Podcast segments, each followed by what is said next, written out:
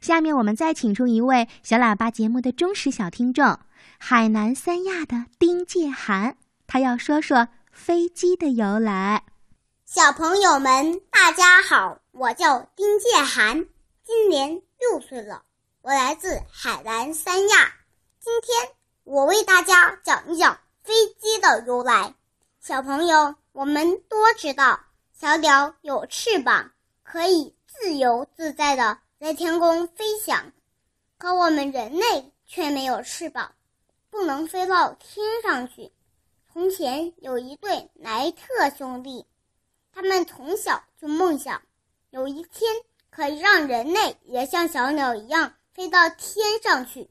他们就一边学习，一边动脑筋设计。很快，他们俩就做出了自己的滑翔机。可是，滑翔机没有动力，要靠人拉着，飞几米远就落下来了。于是，莱特兄弟就把汽车上的发动机安装在飞机上。再安上一个螺旋桨，就制作出了动力飞机。一九零三年，世界上第一架动力飞机诞生了。莱特兄弟给这架飞机起名叫“飞行号”。后来，莱特兄弟又不断的改进飞机，进行了一百六十多次的飞行试验，最长的飞行时间达到三十八分钟。人类的飞行时代就从这个时候开始了。小朋友，这回大家都知道飞机没有来了吧？